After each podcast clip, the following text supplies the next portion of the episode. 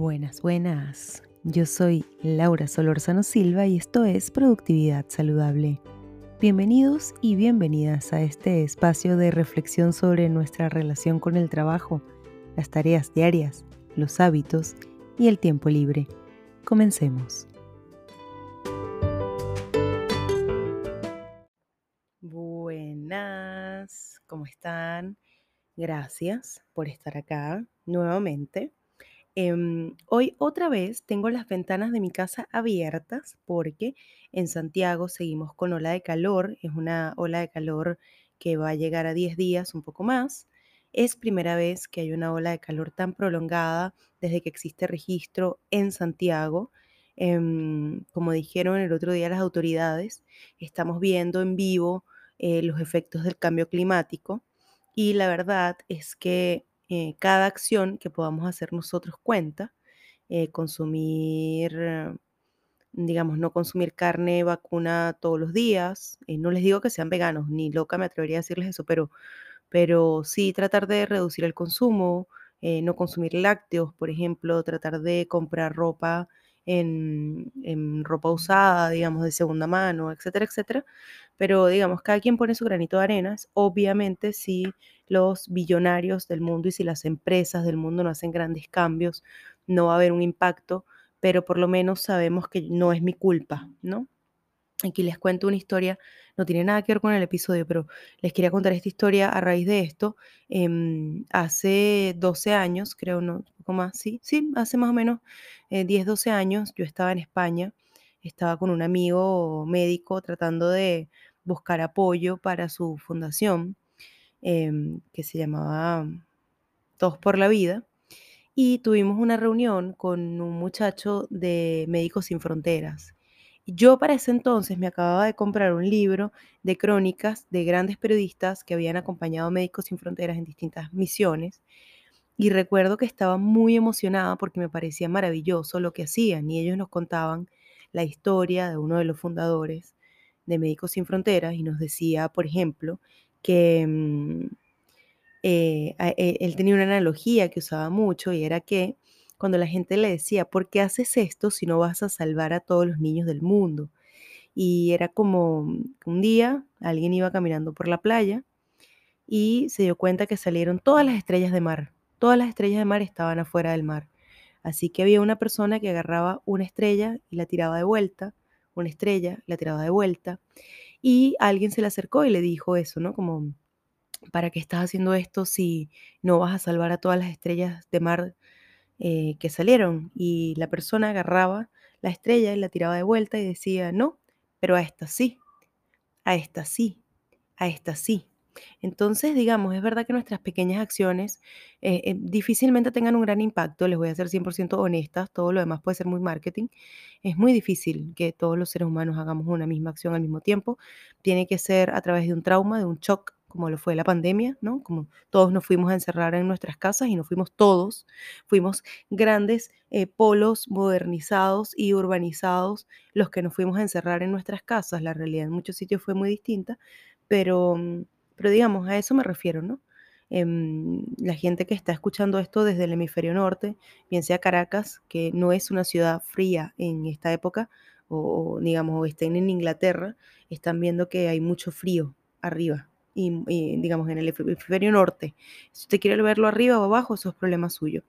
Y esto yo pensaba que no tenía nada que ver con lo que yo quería hablar hoy, pero en verdad sí tiene que ver.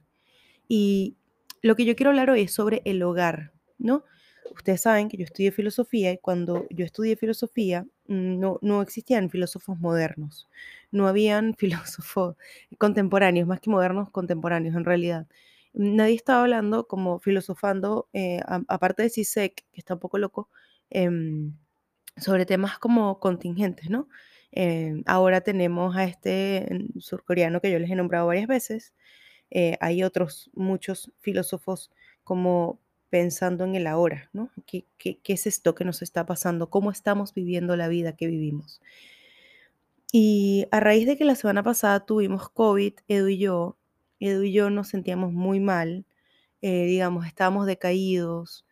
Eh, la, vida nos daba para lo mínimo, ¿no? Comer, trabajar, los días que teníamos que trabajar, eh, sacar a Rucio, que era lo que yo hacía, porque era la que me había contagiado primero, entonces era la que probablemente tenía menor carga viral.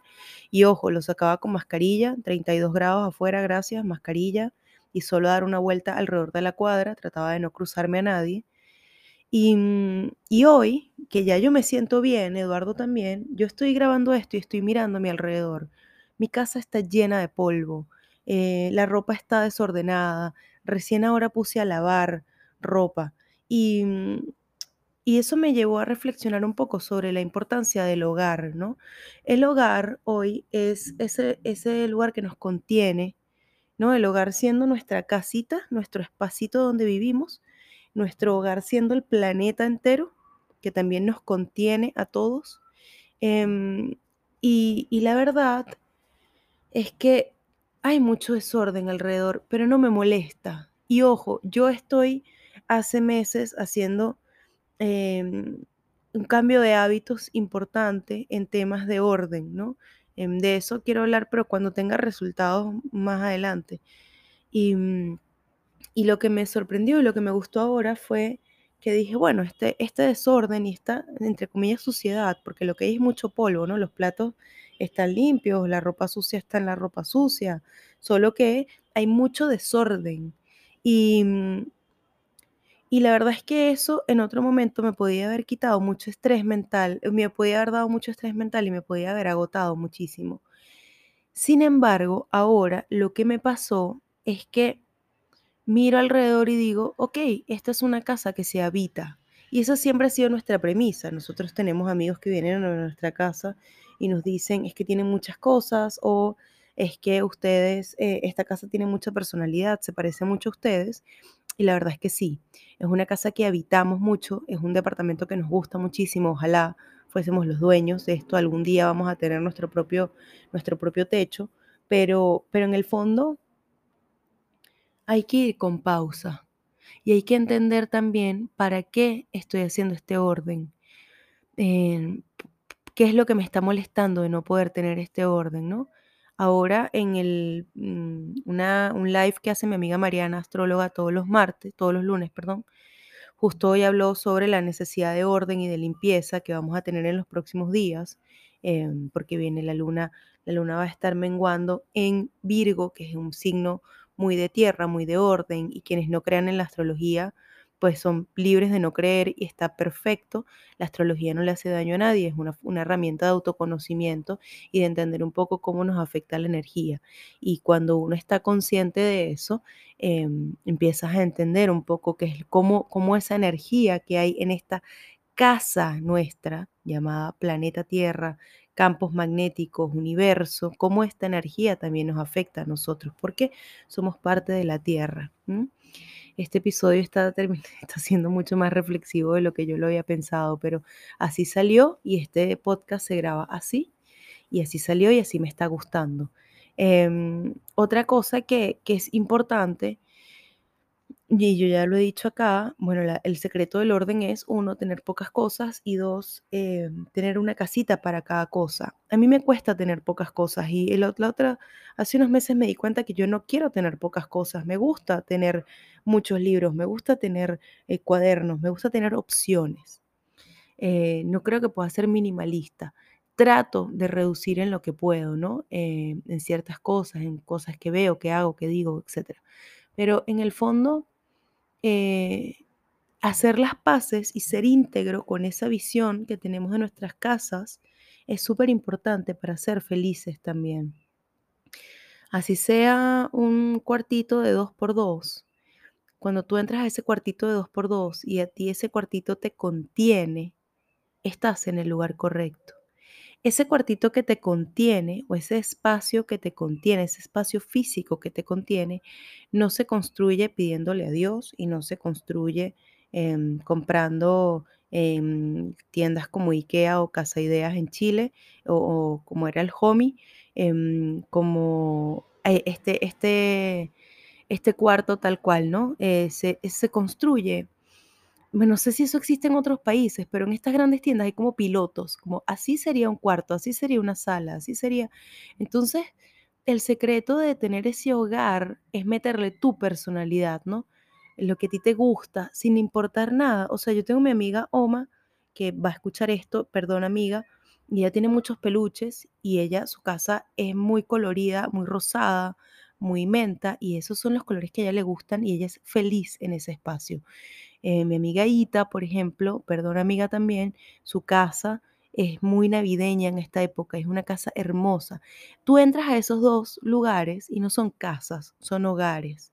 Te sientes contenida, te sientes abrazada, ¿no?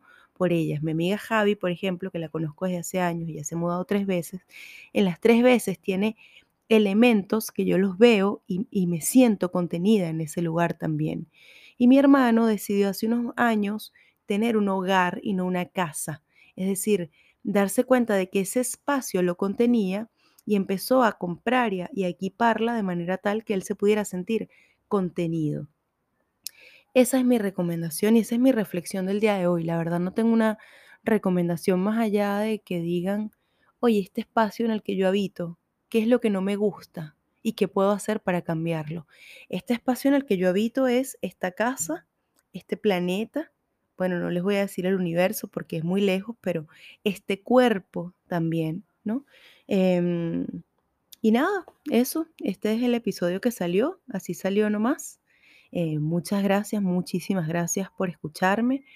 Em, no voy a grabar episodios en las semanas del 24 y 31 y primera semana de enero, es decir, voy a grabar este episodio, uno la próxima semana que va a ser como un recap de este año y ya vuelvo la segunda semana de enero. Eh, sigo con la tercera temporada, pero vienen cambios, eh, vienen talleres, vienen nuevos servicios, etcétera, etcétera. Así que bueno, muchas gracias. De verdad, muchas, muchas gracias por estar conmigo siempre.